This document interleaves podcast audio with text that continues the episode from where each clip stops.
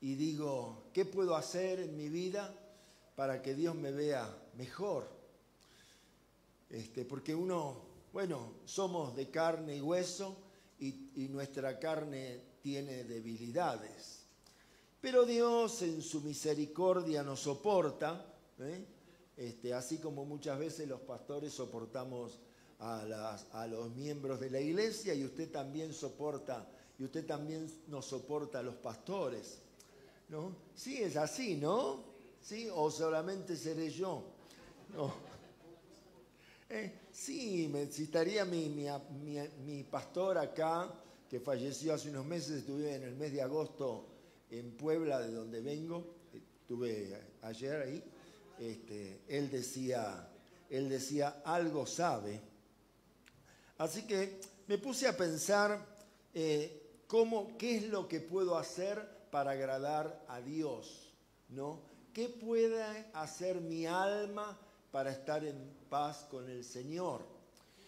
Y entonces escribí algunas cosas acá, el mensaje es largo, pero vamos a, ponerlo, yo quiero orar antes de empezar, ¿eh? para que sea el Padre el que dirige la palabra y que no sea el apóstol Mario Ricardo Puente. Padre, en el nombre poderoso de Jesús, Señor, venimos ante tu presencia a adorarte, a bendecirte, a reconocer, Señor, que sin ti nada podemos hacer en esta vida. Bendito Dios, en esta hora, Señor, yo quiero pedirte, Padre, por la palabra, Señor, que hables a nuestra vida, que hables a nuestro corazón.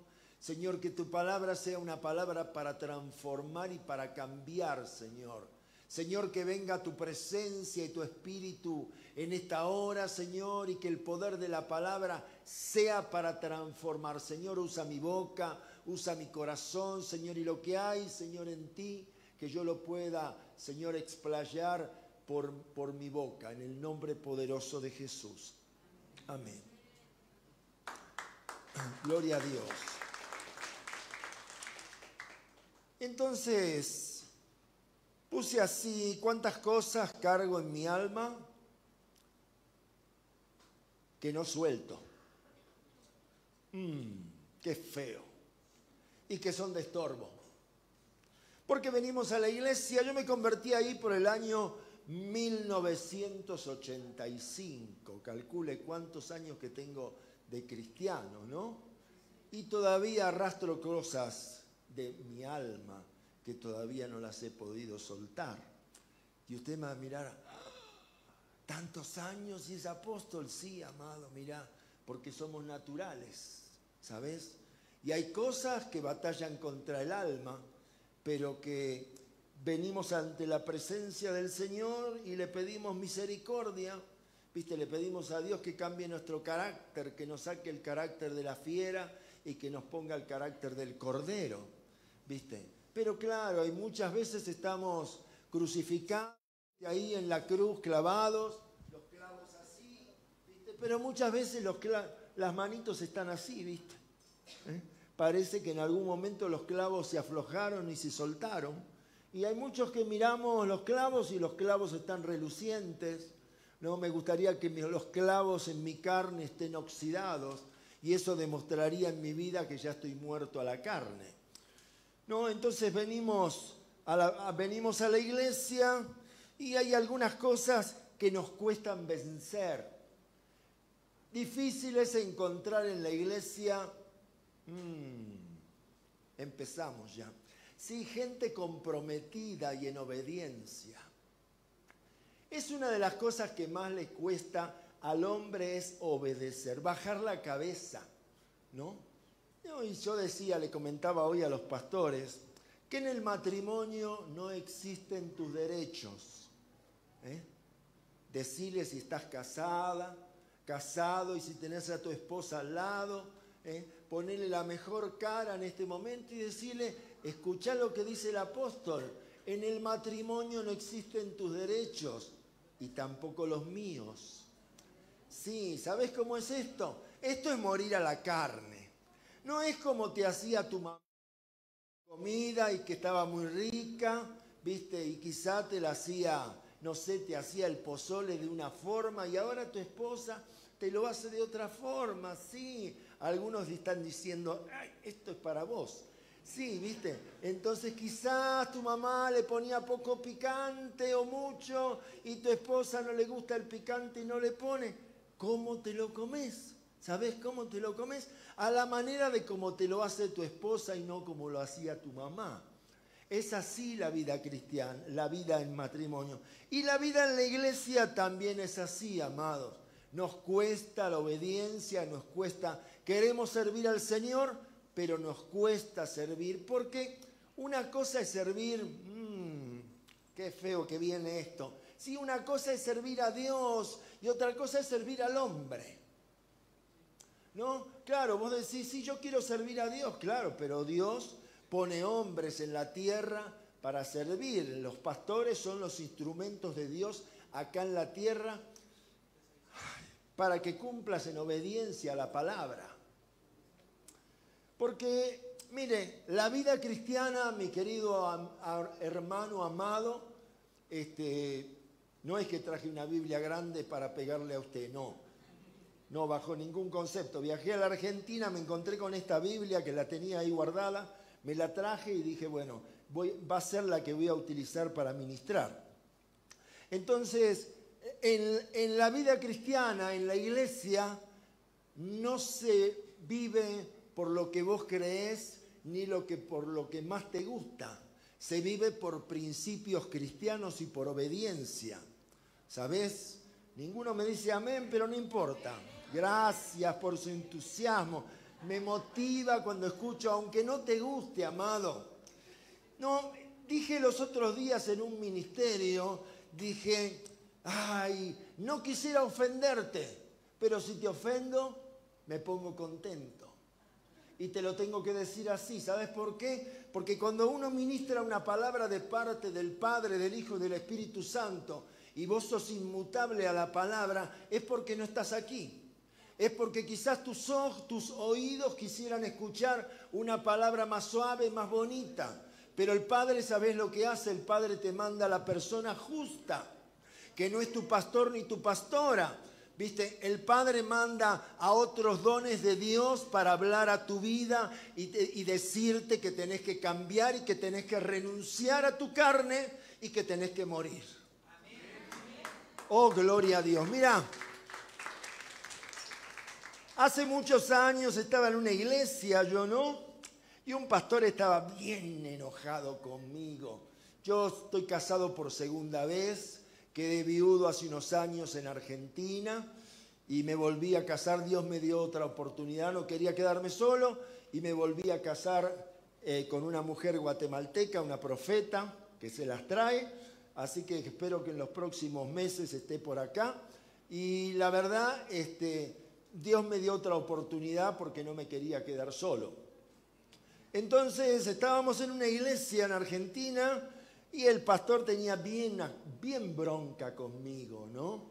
Y me decía, y ya veo que me estoy yendo para otro lado y me quiero volver para acá.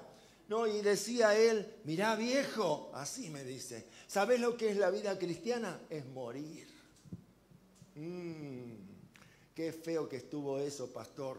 Sí, dice, ¿sabes lo que es la vida cristiana? La vida cristiana es agarrar una toalla, ponértela en el brazo, bajar la cabeza y marchar a lo que te dice tu autoridad. Mm, y yo dije, qué feo que es esto. ¿Y qué hice con mi esposa? Nos fuimos de la iglesia. Sí, porque hay veces que no querés pagar el precio. ¿Por qué mi mensaje en esta mañana se llama crecimiento, se llama adversidad? Porque vos estás determinado y determinada en crecer y se te presenta la adversidad. Y la Biblia dice que en el día del bien goza del bien y en el día de la adversidad considera porque Él lo ha permitido, mi amada y mi amado. ¿Sabes? No es que Dios te lo mandó, pero se presentó la adversidad, le llames como le llames, no sé, Chucky, el diablo, Satanás, tu misma carne, las circunstancias de la vida y Dios permite la adversidad en tu vida. ¿Y sabes para qué? Para hacerte más bonito y más bonita. Porque no es que yo me ponga una camisa de cacharel y un saco de Christian Dior y unos zapatos no sé de quién. No, amado. Lo que tiene que brillar es por dentro uno. Cuando vos brillás por dentro, brillás por fuera. Pero cuando lo de afuera solamente es heno y hojarasca, ay, no venía por ahí, no sé por qué vino esa palabra, pero cuando lo de afuera solamente es heno y hojarasca, hay veces que damos mal olor. Mm. Señor, ayúdame a que me inviten nuevamente y que esta no sea mi última vez. Oh, gloria a Dios. Mirá, vamos al libro de Isaías 43, versículo 2. Si tenés tablet, Biblia, celular, lo, lo escuchás, lo lees y si no lo escuchás no hay ningún problema. Dice así, cuando pases por las aguas, yo estaré contigo. Y si por los ríos, no te anegarás. Cuando pases por el fuego, no te quemarás, ni la llama arderá en ti. ¿Por qué puse este versículo? Porque Dios está en todo momento contigo y conmigo. En las peores circunstancias de tu vida y en las mejores, Él está presente. Siempre, amado. Siempre. Él no te ha dejado él no te dejará, ni, no te ha dejado nunca, no te deja hoy, ni tampoco te va a dejar. Él siempre va a estar. Hay veces que los cristianos pensamos que Dios se fue a atender a otro y a nosotros nos dejó. No, ¿sabes qué? Él está. Hay veces que Dios, cuando en el libro de, de, Oseas, bendito Dios, cuando en el libro de Oseas dice, te atraje con cuerdas de amor, las cuerdas de amor no solamente es que el Señor te apapache, no, las cuerdas de amor es disciplina, obediencia y compromiso con el Padre. Porque si un día abriste tu corazón a Cristo para recibirle como tu Señor y, tu, y el Señor de tu vida y el gobernador, es para que gobierne tu vida, no es para que gobierne una parte, no es para que vos le entregues parte de tu vida y parte no de tu vida es para que le entregues todo. Entonces, mira, cuando no le entregamos todo, ahí vienen los problemas. Entonces, Dios, ¿qué hace? Te permite la adversidad. Te permite los problemas en el camino. ¿Viste? Y vos decís, pero si todo iba bien. Pero si yo era el preferido del jefe. Y cuando llegaba, él me saludaba y me decía, Carlitos, venía a tomarte un café conmigo. Y ahora ni me mira, no me llama. Viste, es como muchas veces uno dice, ay, pero si yo era el preferido del pastor. No, no es que ahora no sos el preferido del pastor. Es que Dios está trabajando en tu vida porque Él te quiere hacer más bonito y más bonita. Porque cuando la palabra dice, sin santidad nadie verá al Señor, no es que vos te vistas bonito y te pongas el mejor perfume. No, cuando Él dice que las vestiduras tienen que estar blancas, las vestiduras blancas son las del alma y las del corazón. Cuando Él dice sin santidad nadie verá al Señor, es que te tenés que santificar. Santidad, ¿sabes lo que es? Es renunciar al pecado y convertirte de veras a Cristo.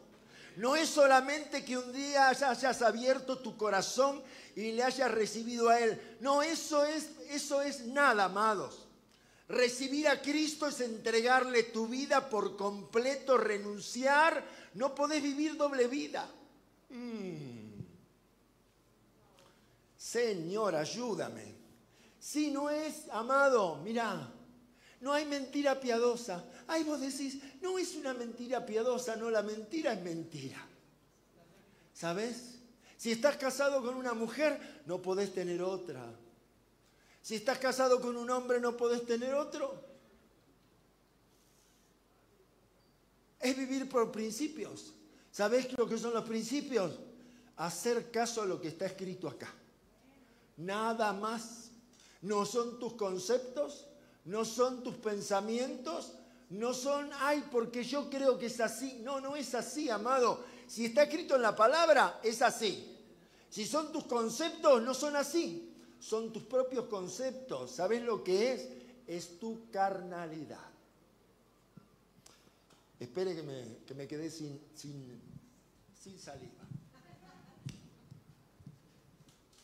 Cuando usted se aburre, me dice ya, apóstol, no lo soporto más, levanta la mano y dice, ya no lo quiero, y si no viene acá los pastores y le dicen, pastores, ¿por qué invitaron a este hombre?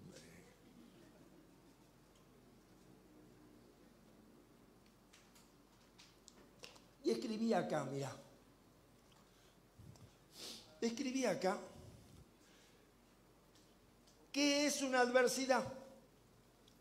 Dice, la adversidad son las dificultades que se te presentan en tu vida como problemas, tentaciones, porque existen, amado. Las tentaciones existen para el que no conoce a Cristo y para el que conoce a Cristo, mucho más. ¿Sabes por qué? Porque el enemigo conoce nuestras debilidades. Cuando se dice, yo no lo puedo aseverar, pero dice que cuando el Señor nos creó, que dijo, hagamos al hombre a nuestra... Me gusta esta iglesia porque toman nota, es tremendo. Qué bueno. Se ve que, hay, se ve que en esta casa hay padres formadores, que forman líderes, y líderes que quieren crecer, no que quieren ser bonsai. Mm. Sí, ayer le decía justamente a uno de los pastores con los que estaba, le decía, ¿sabes cuál es el problema de los ministerios?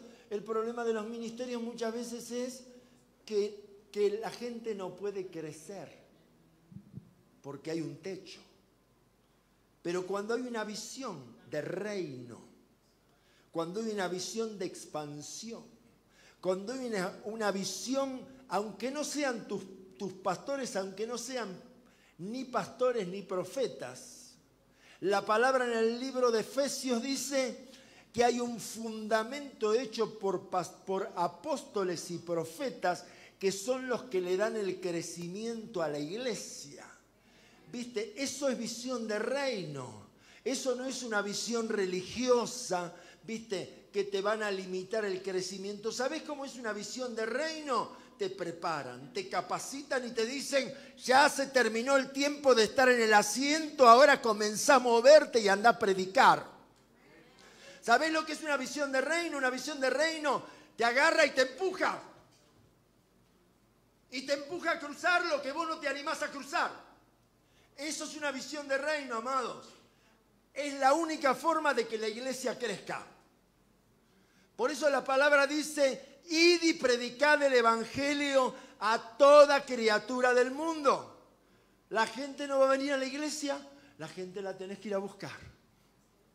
Si vos pensás, antes religiosamente uno predicaba dentro de la iglesia y creía que la gente iba a venir. No, amado.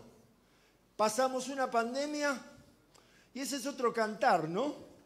Pasamos una pandemia, cuánta gente se murió, cuánta gente se quedó en el camino entonces los pastores pensamos que alimentar a la congregación a través, ay Señor, alimentar a la congregación a través de las redes sociales era una bendición, no fue una equivocación, amados. ¿Sabes qué? ¿Por qué te di una equivocación? Porque acostumbramos a la gente a darle de comer en la boca. Entonces en esta iglesia no habrá pasado quizá, se abrió y la gente habrá vuelto. Pero en muchas iglesias la gente está acostumbrada a quedarse en la casa y se alimenta a través de internet. ¿Viste? Y la gente no se da cuenta que la pandemia vino para probar a la iglesia. El mundo la recibió de rebote. Pero la pandemia la permitió el Señor para probar a la iglesia. ¿viste? Para probar a pastores, para sacarla a la iglesia del conformismo. Porque si hay algo que tienen los cristianos es conformismo y religión. ¿Entendés? Entonces estamos acostumbrados a que nos den de comer en la boca y no a buscar. Una vez me dijo Estaba en una iglesia, entonces había un hermano que conocía y que se quejaba así, porque en la iglesia no me ayudan, porque esto, porque lo otro. Sí, le digo, hermano, ¿sabes lo que pasa? Le digo, ¿vos qué pretendes? ¿Que la iglesia siempre te esté pagando la comida? La iglesia te puede dar una mano, pero el que si quiere pescado, no te puedo decir la palabra, la, si querés pescado te tenés que mojar los pies. En argentino es de otra forma el dicho ese. Yo te lo estoy diciendo cristianamente. ¿Sabes? Así, amado. A buen entendedor, pocas palabras. Si no lo entendiste, que te lo revele el Espíritu Santo.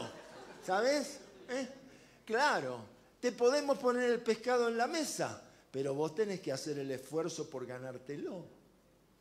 Entonces, la forma como es, es moviéndote, es moviéndote. Entonces una iglesia con pensamiento de reino quiere que, que vos no dejes más de ser, no iba a decir cabra, no, me equivoqué de animalito. Sí, no, que dejes de ser oveja y bajo ningún concepto que seas cabra, ¿sabes? Sino que seas un hombre y una mujer de Dios, que ame a Dios, que tenga a Dios en su alma, que se refleje en tu vida, que tenés a Cristo. ¿Sabes? Muchas veces se refleja en nuestra vida cómo somos a través de nuestra boca. Señor, ten misericordia en este día de mi vida. Sí, dice que la adversidad son las dificultades que se te presentan en tu vida como problemas, tentaciones, todo lo que se relaciona en hacer algo incorrecto y que trae una consecuencia y luchamos diariamente por vencer y prosperar en nuestra vida. La adversidad es parte de nuestra vida cristiana, amados. Si no tenemos adversidad, sabes que no serviríamos para nada. ¿Viste? De golpe todo va bien, todo bárbaro, venís a la iglesia, servís al Señor, sos el preferido y la preferida del pastor, viste, en el trabajo te va bien y de golpe es como que te viene la noche. Y vos decís, pero si todo venía bien, si todo venía bien, hasta este momento en que Dios dijo, ah, pajarito, vos me gustás para, para meterte en este tiempo en el proceso. Entonces, claro, el proceso es cuando el pastor y la pastora te dicen, mira, tenés que hacer esto. ¿Viste? Porque muchos queremos servir acá, en la plataforma, pero no todos pueden servir en la plataforma. Algunos sirven limpiando inodoros. Mmm, qué feo que estuvo eso. Sí, eso es servicio también, amados. También es servir en la puerta cuando la gente entra, cuando la gente se va. Tener buen carácter. Sí, el buen carácter, ¿sabes cómo lo sacamos? Mira, este que tenés acá enfrente a vos, no es el que es ahora. ¿Sabes lo que era yo? Ah, apestaba, amados. Yo era una persona altiva, soberbia, que entraba así a cualquier lugar y me saludaban, viste, y miraba a la gente así. ¿Sabes cómo cambié? Y un día el Señor trapeó el piso conmigo. Así. Aunque vos digas, qué feo. No, es que Dios tiene los mejores métodos para ser transformados, amado. Él es el maestro, amados, es así. Seguimos un poquito más, ¿eh? denme unos minutitos que todavía no empecé a predicar. Mire, sí puse acá, sí, este es nada más, es como, es en Argentina, cuando yo era chico, mi papá este, y mi mamá tomaban algo que se llamaba el vermú era como el aperitivo antes de la comida, ¿no? Era como una picadita, como una entradita. Esto nada más es el aperitivo, amado, que te estoy dando. Quizás un poco amargo, pero te va a venir bien, ¿sabes? Te va a venir bien porque cuando yo regrese a esta iglesia, en el nombre poderoso de Jesús, porque voy a volver, cuando regrese a esta iglesia yo voy a ver cambios. ¿Sabes? Aquellos que estaban así, ah, en rebeldía y en desobediencia. Porque te tengo que decir, acá entre vos y yo, que en la iglesia hay rebeldes y desobedientes. Mm, ¿No les gustó? Pero por acá, lo voy a decir acá porque por allá me miraron. Sí, acá, en la iglesia, amados, hay rebeldes y desobedientes. En esta iglesia quizá no, pastores. Acá todos son mansos corderitos. Dice, los propósitos de Dios en medio de tu adversidad para tu vida son los siguientes, porque dice que Dios tiene propósitos a través de la adversidad. ¿Cuáles son los propósitos de Dios en nuestra vida? Crecer.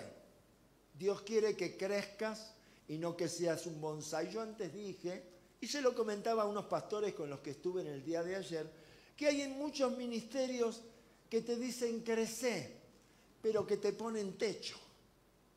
¿Sabes? Entonces te dejan crecer hasta ahí. ¿Qué es un bonsai? Mira, un bonsai en un tiempo era un árbol gigante, que tenía muchos metros y que era precioso y vos lo veías así y lo contemplabas, viste, y decías, qué hermoso este árbol, qué tremendo. Pero un día a alguien se le ocurrió hacerlo más chiquito. ¿Y sabes lo que hizo? Le cortó la raíz de crecimiento. Así hacen en muchas iglesias, amados que te dicen crecer y te ponen un techo y te convierten en un bonsai. Pero una iglesia de reino, una iglesia con visión, es la que te va a empujar a donde vos no querés ir. Y esta palabra es para alguien. ¿Sabéis? La palabra dice, la Biblia dice que de los valientes son los que arrebatan, amado. ¿Sabéis quiénes son? Los que se animan los que no se quedan, porque el Evangelio, mi querida iglesia, no es para cobardes. No es para cobardes, es para gente que le cree a Dios, no que le cree a los predicadores, porque si vos tenés dudas de lo que te predicamos acá, anda a la Biblia a ver si lo dice. ¿Sabes? ¿Eh? Eso te lo digo así. Tenés que creer a lo que dice la palabra. ¿Viste? Dios te va a llevar hacer cosas imposibles. Porque estamos, querida iglesia, frente al Dios de los imposibles. Y mira, te tengo que dar un testimonio. Fui a Perú. Viajé a, Perú con mi esposa.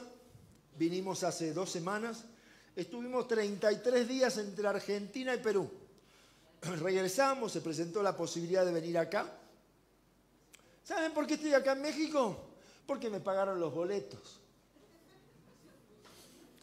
Porque es el Dios de los imposibles, amado. Yo llegué el primero de mayo a Guatemala para trabajar, porque tengo una empresa. Dios me ha prosperado en Guatemala. Me ha dado la posibilidad de tener una empresa. Hoy soy residente en Guatemala, tengo mis papeles en regla. ¿Viste? Porque cuando vos haces las cosas bien, Dios respalda a sus hijos. Pero cuando vos haces las cosas mal, no hay respaldo de Dios. Estaba en una iglesia en una oportunidad, pocos días antes de viajar, y estaba yo así, en el medio de la adoración, mi esposa acá, el pastor y su esposa que me nos habían invitado, amigos del otro lado, y de golpe yo siento una mano acá, calentita, una mano acá en mi homóplato. Y yo dije, es mi esposa la que me está tocando. Y la miro y mi esposa estaba así. Y digo, ¿será el pastor? No, el pastor y su esposa estaban así.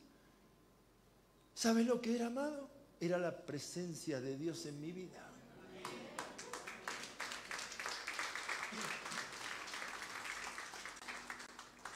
Se va, se va esa manifestación, cierro los ojos de nuevo ya no miré más a los costados porque vi que no era. ¿Y sabes lo que, por qué te cuento esto? Porque es como cuando Dios se presenta a tu vida y te dice, hijo mío, hija mía, yo te respaldo. Yo estoy contigo. Aunque pases por las aguas, no te vas a ahogar. Aunque pases por el fuego, no te vas a quemar. ¿Sabes? Daniel fue metido en el foso de los leones para que se lo coman los leones y no se lo comieron. Los leones no se lo comieron a él, se comieron a los enemigos. Dios en este tiempo, oh bendito Dios, Dios en este tiempo, ¿sabes qué? los que creen y obedecen a la palabra, hay una palabra de levantamiento y de reconocimiento para sus hijos. Oh, bendito Dios, no lo crees, no importa. Yo lo creo para mi vida, ¿sabes? Yo lo creo para mi vida. Cuando vos haces lo que Dios te manda hacer, no lo que vos querés hacer. Mm. Sí, porque muchos queremos servir en la iglesia, pero queremos servir a nuestra manera. No, no es a la manera de Frank Sinatra, ¿sabes? Es a la manera de Dios, iglesia. Servir a Dios es a la manera de Dios, no es como vos quieras servirle. No somos islas, somos un cuerpo. Y el cuerpo tiene una cabeza, ¿sabes? Y el cuerpo, ¿sabes por qué me muevo yo? Porque mi cerebro me dice que me mueva. Si yo no tuviera cabeza, ¿qué sería? ¿Viste? No sé cómo haría. Me movería para acá, haría así, no sé cómo sería la cosa, ¿sabes? Pero cuando hay una cabeza, la cabeza es la que ordena y la que determina lo que tenemos que hacer. Y así nos movemos. No sé por qué digo esto, porque no estaba en el libreto. Mirá, entonces dice, ah, te estaba diciendo por qué estoy en Guatemala. Entonces, me pasó eso en Argentina.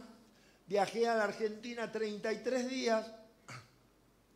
Fui al Perú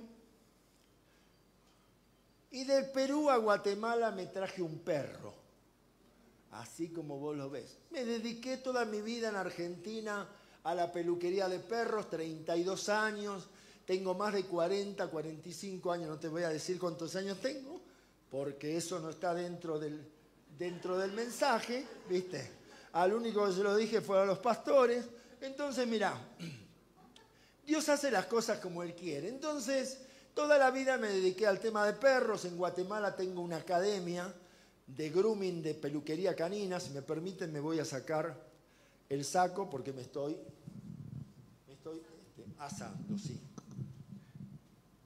Gracias, amada, muy amable. Entonces, mira, en Guatemala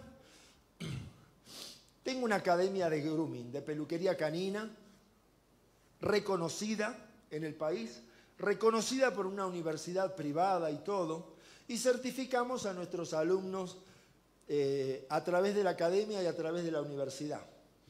Entonces el 22 de abril estaba invitado a dar un seminario de peluquería en Perú, a través de una persona que conozco, una argentina que vive allá, que nosotros la llevamos a Guatemala para dar unos seminarios, ella me invitó hace mucho tiempo, no se pudo hacer hasta que se hizo esta posibilidad.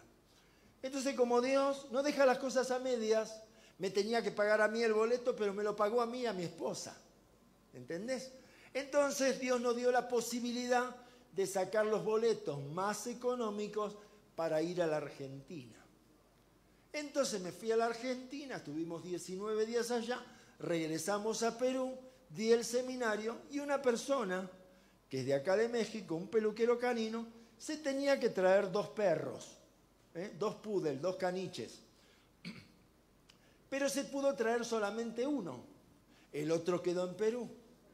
Entonces Dios, que hace las cosas como Él quiere, no como queremos nosotros, porque yo te reitero, no tendría que estar acá en este momento, pero Dios lo tenía escrito que por tercera vez Dios venció en, este, en esta situación y vine acá a poder traer una palabra, ¿viste? Porque las otras veces no pude. Entonces, ¿qué pasó? Mi esposa no podía traer el perro, lo traje yo. ¿Cómo viajó el perro? Conmigo, en brazo, como asistencia emocional. Pero no termina ahí, amados. El perro viajó con los papeles vencidos. Porque claro, vos te reís, pero hay certificados que los perros no pueden salir del país si no están con los papeles al día. Tenía un día de vencido, amados. Un día de vencido. El día que yo, viajé el 17, los papeles habían vencido el 16.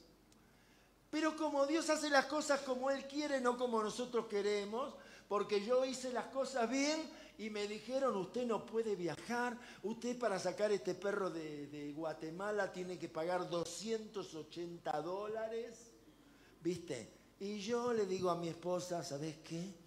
mañana yo voy en fe a presentarme y yo voy a viajar con el perro. ¿Y sabes lo que pasó? Llegué con el perro a México, amado. Me firmaron los papeles en Guatemala y acá en México te cuento, lo único que faltaba en, el aeropuerto es que me pongan la alfombra. Porque me trataron tan bien, tan bien, pero ¿sabes lo que pasa? Cuando Dios está con vos y cuando Él respalda tu camino, porque haces las cosas bien en obediencia al Padre. ¿Sabes qué? Cuando, cuando tratás de tener tus vestiduras limpias por dentro, cuando tratás de hacer las cosas lo mejor posible, Dios se presenta en tu vida y te respalda, amado. Y Él te abre las puertas que nunca se pudieron abrir. Las puertas que vos golpeaste y que golpeás. ¿Sabes lo que hace Dios? Te manda una persona y vos decís, ¿y este? ¿Y este quién es? No, este es el que te abre la puerta. Y que te abre la puerta para hoy y que después lo volvés a buscar y nunca más lo encontrás. Porque Dios tiene gente asignada para bendecirte, iglesia. Gloria a Dios. Pero claro, nosotros somos cabezones. Mm, sí, aunque alguien te agarre y te mueve así la cabeza para ver si te los acomoda, no, somos cabezones igual, amados. Entonces mira, los propósitos de Dios en medio de la adversidad es crecer, es desarrollarte, es avanzar y subir de nivel en la vida espiritual. Porque muchas veces nosotros estamos acostumbrados, estamos acostumbrados a estar en la orilla, amados. Vas a la orilla, viste, ay, así, ay, te pones ahí, viste, y el agüita te viene, viste, y te mojas así, y te tiras así, te cae el agüita, y vos decís, qué lindo, qué es esto, ay, qué precioso. Y Dios te mira, y Dios mira tu espíritu de conformidad y de rutina, y está diciendo en esta hora, yo te voy a sacar de la orilla para meterte en otras corrientes de aguas, porque quiero que te encuentres conmigo, porque quiero que me conozcas, porque en la orilla no me vas a conocer, me vas a conocer en las profundidades, me vas a conocer en medio de tu adversidad me vas a conocer porque yo soy el Dios del propósito. Entonces Dios te saca de la orilla y te lleva más adentro. Ay, pero sí, Señor, yo estoy tan bien acá. estoy tan cómodo acá, estoy tan bien sentado en la silla, escuchando el mensaje. Ay, los pastores son tan buenos, tan lindos, me hablan tan bien. Sí, pero la vida cristiana no es esa. La vida cristiana es crecimiento. Cuando vos entras en un trabajo te toman de empleado y estás ahí y decís que bien, qué lindo trabajo. ¿Viste? Y pasan los años y seguís de empleado. Y un día viene un profeta a tu vida y te dice, llegó el tiempo de sacarte de este lugar para ponerte en un sitio mejor. Y vos pensás, decís, ay, qué buena palabra que me dieron. Pero yo estoy tan cómodo como estoy. Entonces Dios de alguna forma, amado, te tiene que mover el piso para sacarte del sitio de conformismo, para sacarte del metro cuadrado, ¿sabes? Para sacarte, dice que el sacerdote Elías, no Elías no, el sacerdote, mm, no, el que el marido de Elizabeth, ¿cómo se llamaba? Zacarías, gracias pastora. Dice que el, que el sacerdote Zacarías, el esposo de Elizabeth, el padre del apóstol Juan, dice que todos los días salía en el templo y que estaba, uh, uh, así lo dice la Biblia, ¿eh? el primer capítulo dice así, dice que él oficiaba, que él oficiaba el sacerdocio el servicio y todos los días hacía lo mismo. ¿Sabes que Dios no te quiere que todos los días hagas lo mismo, amado? Dios te quiere ver grande. La palabra dice en el libro de Nehemías, creo, que dice, correrán gente a ti que nunca te conocieron. ¿Sí? Correrán gente a ti que nunca te conocieron. La palabra dice que las bendiciones te seguirán y te alcanzarán. Amado, ¿sabes? No tenés adentro a un don nadie, tenés adentro al que creó los cielos y la tierra. Y que, ¿sabes? Un día te miró a vos y dijo, ¿cómo es tu nombre? Alejandro. Y un día Dios lo miró a Alejandro y dijo, este flaquito me va a servir.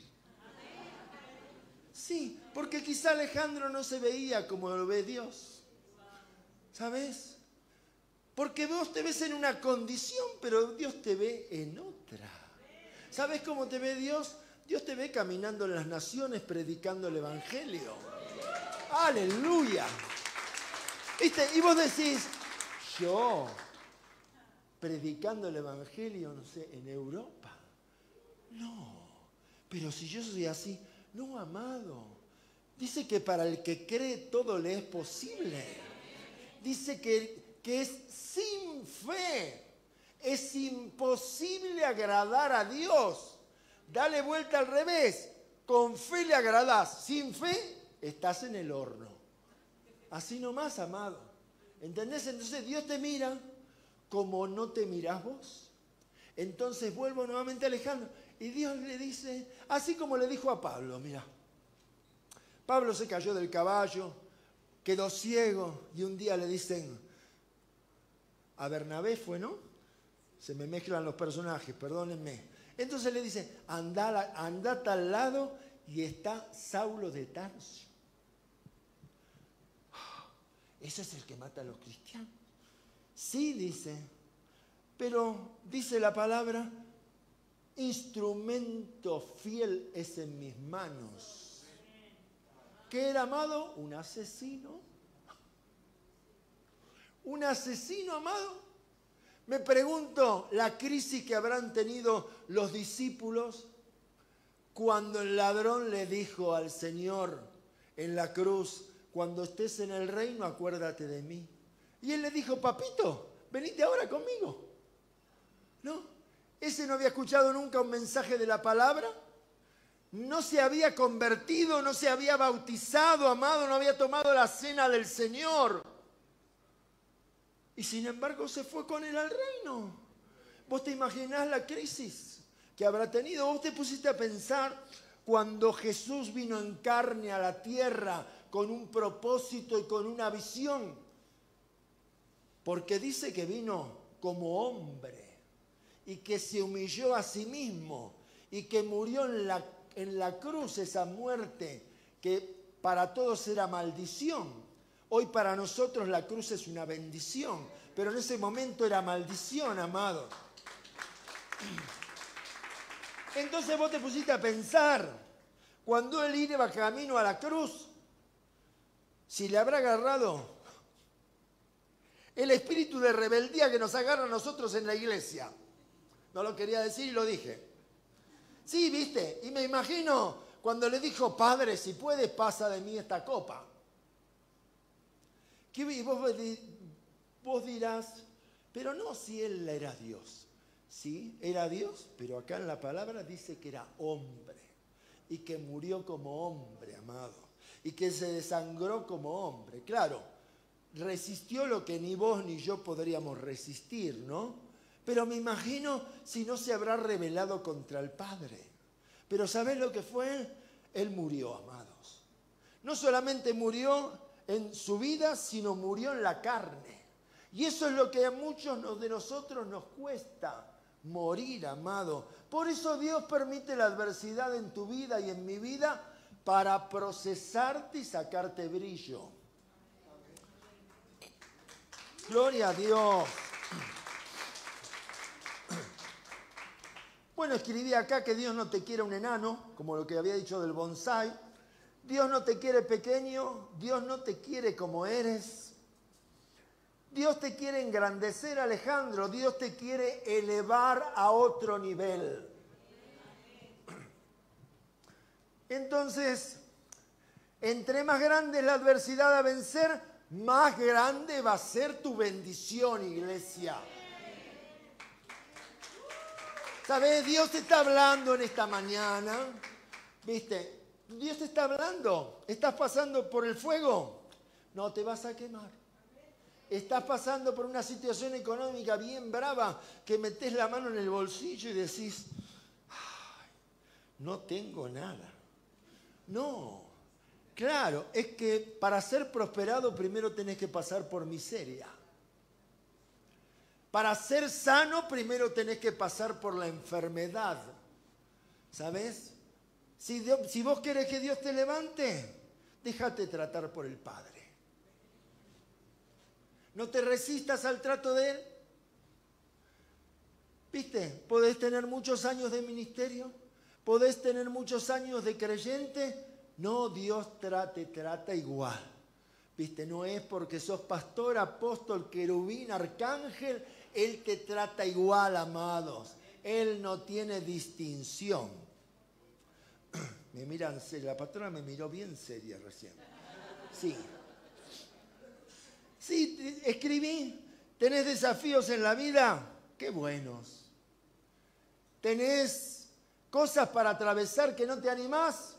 Qué bueno, amado. Porque te van a ser de bendición. Yo no tenía que estar acá, amados. Y estoy acá, ¿sabes? Estaba en Perú.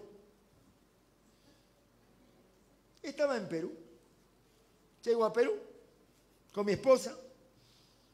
Y el esposo de mi, de mi amiga, la que me invitó y la que nos pagó los boletos, es odontólogo. Un odontólogo de los mejores que hay en Perú. Él tiene una clientela muy especial. Trata gente de Estados Unidos, de Europa, de Entonces, bueno, ustedes no me conocieron a mí como yo era. Pero yo antes cuando sonreía, sonreía así. Porque tenía unos dientes arriba que eran bien feitos. ¿Viste? Tenía un diente adelante, tenía un diente atrás, tenía una abertura acá. Entonces yo me pongo frente a él y le digo, ¿esta boca tiene arreglo? Ah, 48 horas, dice, necesito para repararte eso. Ahora vas a ver todas mis fotos en Facebook así. ¿Sabes? ¿Y por qué te cuento esto? Porque esto me acompañó toda mi vida. Y fue como un monte, amados. Porque para un predicador yo soy maestro en la academia.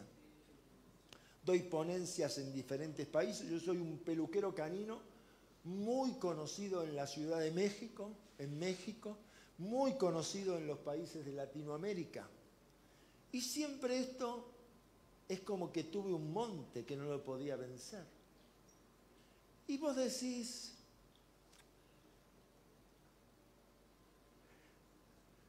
y vos decís, ay, pero ya a esta altura del partido, si ya pasaste los 60, ¿qué te puede afligir? No, es que Dios se ocupa de a todos, amado. Él tiene cuidado de todo. Dice que Él tiene cuidado de los pelos que se te caen de la cabeza. Que Él tiene cuidado de lo que comen los pajaritos. ¿Cómo no va a tener cuidado de mi boca, amado? ¿Sabes? En 48 me dice, yo necesito 48 horas para cambiarte la sonrisa y que te vayas a Argentina con mejor humor.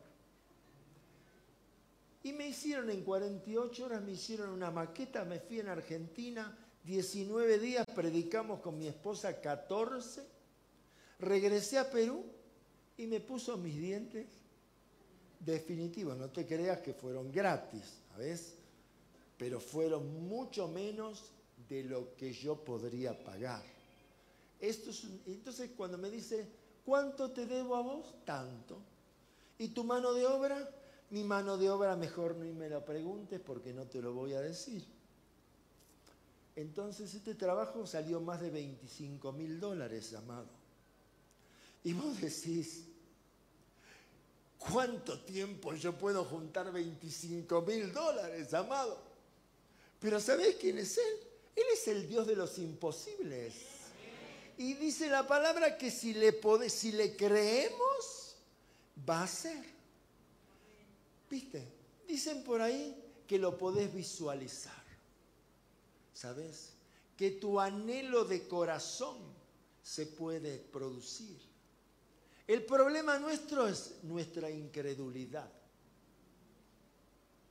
Muchas veces vamos a la presencia de Dios a orar y como el hermano que estaba acá, que dijo, del trono de su gracia. Sí, estamos en el trono de la gracia, ¿viste? Pero estamos pensando que nos tenemos que ir porque tenemos que ir a comer, porque tenemos otros compromisos. ¿Viste? Cuando vos mezclas las cosas, no te van a dar resultado. Ayer le decía a una persona yo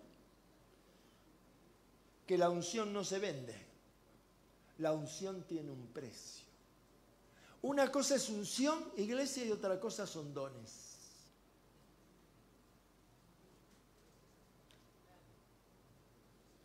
Un predicador le dice, estaba predicando un día y preguntó, ¿qué Dios le puede quitar al hombre? Y preguntaba a él, ¿le puede quitar la familia? Sí, le puede quitar la familia. ¿Le puede quitar un hijo? Le puede quitar un hijo. ¿Le puede quitar su trabajo?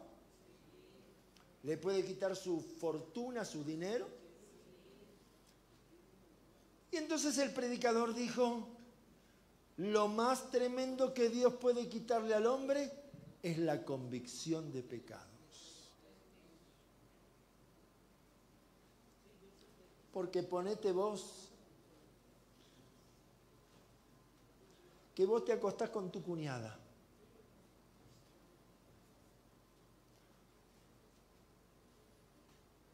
y no tenés la convicción de pecados y todo parece bueno. Entonces el predicador decía que una cosa es unción y otra cosa son dones. Y cómico lo que dijo él, pero real. Y decía que Dios era el mejor jefe y el mejor patrón que te usaba en pecado para predicar y para salvación de las almas. Ay. Pero que cuando ya no te necesitaba te despedía y te mandaba al infierno. Pero ¿por qué te traigo esta palabra y te digo esto? No te estoy juzgando, amado, quiero que me entiendas. Pero la unción tiene un precio. Los dones son irrevocables. Dios te los regaló. Y muchas veces funcionamos con dones, pero en pecado. Y subís acá y te adoras todo a Dios. Y sos extraordinario tocando el teclado, pero estás en pecado. Y la gente te ve y yo, y, me pongo yo, ¿eh? Me pongo yo. Y yo puedo traerte un extraordinario mensaje. Pero vos para discernir mi situación espiritual tenés que tener un fino discernimiento para discernir si yo estoy en santidad o estoy en pecado. Porque los dones los tengo. Y los dones funcionan como unción. Muchas iglesias, amados, muy grandes, funcionan con dones y no hay unción. ¿Sabes? ¿Sabes cómo está la unción? La unción, hay unción cuando hay, un, cuando hay ministros en santidad. Cuando en una iglesia no hay santidad, hay religión y hay mezcolanza, amado. Y mezclan las cosas. Dios es puro, Dios es limpio y Dios te quiere como Él es. Entonces Él sabe qué hace. Utiliza la adversidad para procesarte y para sacarte lo que tenés borroso de adentro. Por eso la Biblia dice que en una casa hay utensilios de honra y en una casa hay utensilios de deshonra. Y este es un tema que no lo voy a tocar, pero qué importante que es en la iglesia saber lo que es honra. Honra no es solamente que traigas tus diezmos y tus ofrendas al alfolí. No, honra no es solamente función económica. Honra, ¿sabes lo que es? Honra es respeto. Honra es reconocimiento. Dice que Mefiboset tuvo más de 10 años en un lugar que se llamaba Lodebar olvidado, dejado en el lugar peor que podía estar, donde estaban los paralíticos, los ciegos, los leprosos, los olvidados por la sociedad, hasta que un día llegó David y preguntó, ¿hay alguien de la casa de Saúl? Me gusta David porque David tenía a su enemigo ahí y tenía la lanza en la mano y, un, y ujier, podríamos decir. O un colaborador le dijo, metele la lanza y matalo. Era su peor enemigo. Y él dijo, Dios me guarde de tocar al ungido de Jehová. ¿Por qué te digo esto? Porque qué bueno que es saber lo que es honra, iglesia.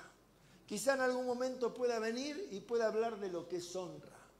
Honra es respeto y reconocimiento. Mira, saber que Alejandro no es solamente Alejandro, sino que adentro está el Cristo de la gloria Viste que cuando vos hablas mal de Alejandro, no solamente estás hablando mal de Alejandro, sino hablando también mal de Cristo, porque Él está dentro. Cuando vos hablas bien de Alejandro, también estás hablando del Cristo que tiene adentro y lo estás levantando. Honra es reconocimiento y levantamiento, iglesia. Por eso la Biblia dice que Dios honra a los que le honran y que tiene menosprecio en aquellos que le tienen en poco. ¿Querés recibir honra? ¿Querés ser honrado? ¿Querés que alguien te pague el boleto para venir cinco días a México? ¿O para ir cinco días a la Argentina? Respeta. Reconoce tu autoridad, tus líderes, tus pastores, ¿sabes? Son los que Dios en su voluntad puso sobre vos.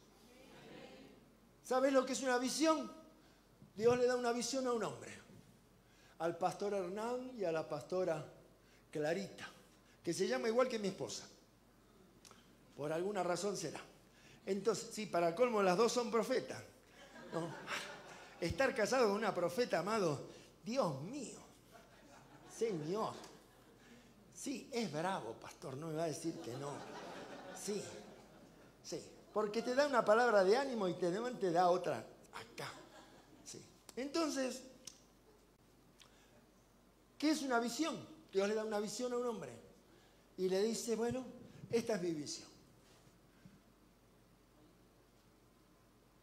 Cuando vos entras en una iglesia,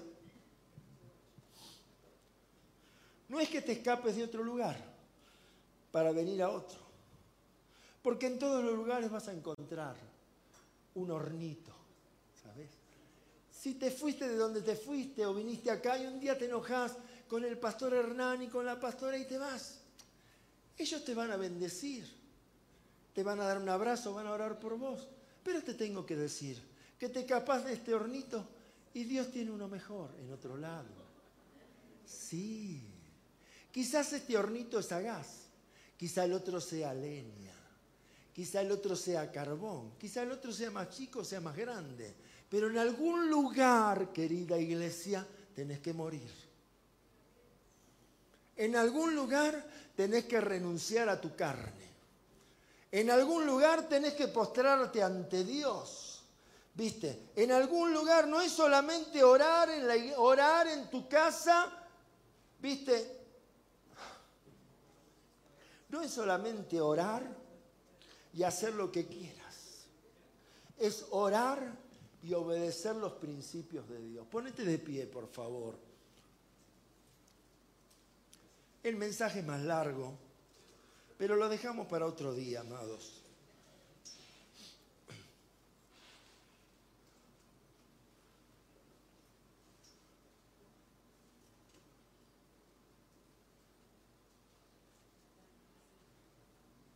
Yo lo único que te digo, que si tenés pruebas, y las pruebas se te intensifican en tu vida, tenés que ver por qué es. No es porque estás en condenación, es porque Dios te quiere para más. Dios te quiere para más, iglesia, Dios no te quiere para menos. Dios te quiere hacer crecer, Dios te quiere levantar, Dios te quiere posesionar, Dios te quiere sacar del trabajo, de ese trabajo que hace 10 años te tiene como empleado. Viste, algunos de ustedes recibieron palabra de gente que te iban a poner en lugares mejores, que ibas a ser jefe, que ibas a ser propietario de una empresa y Dios te abrió la puerta así y dijiste, no ahora, y ahora me viene la empresa. No, pero si hace tantos años que yo estoy así, salí iglesia del conformismo y del ritual. ¿Sabes? Dios de alguna forma te va a mover a que hagas algo. Dios nunca te va a hacer el cambio para mal. Él siempre el cambio que te quiera hacer en tu vida va a ser para bien. Gloria a Dios. Sí, amados, mira.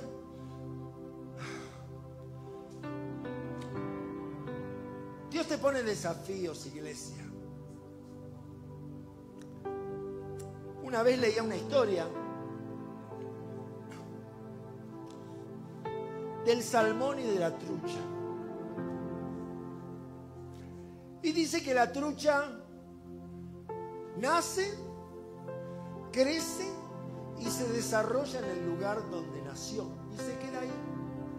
Ahí tiene su familia, ahí tiene todo, pero dice que el salmón es diferente. El salmón dice que nace en un lugar y que dice, quiero reproducirme, quiero crecer, quiero desarrollarme, quiero ser diferente. Para producir esas cosas, dice que tiene que ir a las altas cumbres. Ah. Y tiene que ir en contra de la corriente. Qué desafío, ¿no? Qué desafío que tiene el salmón. Y el salmón dice que sale del lugar y que comienza a ir hacia arriba. Son pocos, amada iglesia, los que quieren pagar el precio para ir a las altas cumbres. ¿Sabe lo que son las altas cumbres? Tus rodillas dobladas, postrado ante el Padre, el Hijo y el Espíritu Santo y decirle a Él, Señor, ayúdame a vencer mi carne, ayúdame a morir Ayúdame a ser obediente, a tener un corazón dispuesto, no solo para ti, sino para con los otros. Las rodillas tienen un precio. El postrarte ante el Padre, el Hijo y el Espíritu Santo tiene un precio. Por eso cuando, cuando Lot su mujer y sus hijos. Lo saca el Señor de Sodoma y Gomorra y le dice, corran hacia el monte. Dice que empezaron a correr, pero que la mujer no quiso pagar el precio. La mujer se detuvo, miró hacia atrás y vio lo que estaba dejando, que era lindo, que era apetecible a sus ojos, que estaba acostumbrada, porque, porque muchos estamos acostumbrados al pecado, amados. Y renunciar al pecado es cambiar de vida. Cuando vos renuncias al pecado, cuando vos abrís tu corazón y recibís a Cristo como tu Señor y como el gobernador de tu vida y como el Rey, renunciar al pecado. Pero claro, el pecado dice la Biblia que es dulce a nuestro paladar y amargo a nuestro vientre. Entonces la mujer dice que todos corrieron, pero que la mujer se detuvo y se secó. Pero dice que el salmón comenzó a caminar, a nadar entre la corriente y en el medio dice que se encontró con otros salmones que estaban ahí y que le dijeron, Salmón, ¿a dónde vas? Voy a las altas cumbres a crecer, a desarrollarme, a buscar mi propósito en la vida. Entonces dice que, pero ¿para qué te vas? Si acá estamos bien, si acá estamos como queremos. ¿Viste? Pero él dijo, no, yo voy a seguir. Y siguió. Y en el camino vio a otros que estaban enredados en las algas, que estaban así como boqueando ya casi para morirse. Y, miró y pensó, porque el enemigo te mete pensamientos de destrucción en tu vida, de desánimo y de derrota. ¿Viste? Cuando hay alguien que te trae una palabra de vida y de abundancia, el enemigo se te va a presentar para desanimarte. Entonces dice que él miró y dijo él, ¿será este mi destino? Y estuvo ahí como para dudar y retroceder. Y siguió avanzando. Y en el camino vio, vio gente que estaban, pescados que habían muerto ahí, que estaban ya muertos. Y más adelante que vio, vio un oso en una roca y la roca estaba en el medio y los costados eran angostos y el oso estaba así. Y dijo él, ¿será verdad lo que me dijeron los primeros amigos que me encontré en el camino que no era el momento de irme, que aquí estaba bien? Pero decidió seguir. Y como pudo, esquivó al oso que lo quiso manotear así y se escapó y llegó al destino, amados. ¿Sabes qué en la vida? La vida no es nada fácil. Con Cristo, mucho peor. No te lo digo esto para que te vayas del camino, pero con Cristo la vida es diferente. Porque tenés que dejar tus propios deseos. No podés vivir conforme a la carne, como dice la Biblia. Tenés que vivir conforme al Espíritu y conforme a lo que dice la Biblia. Así que mira, yo te animo en esta hora que cierres tus ojos. Y si tenés que reconciliarte en este momento con el Señor y si esta palabra te tocó, este es el mejor momento para encontrarte con el Creador, para pedirle perdón si no has querido resistir la tentación y si has caído en ella, Dios está todavía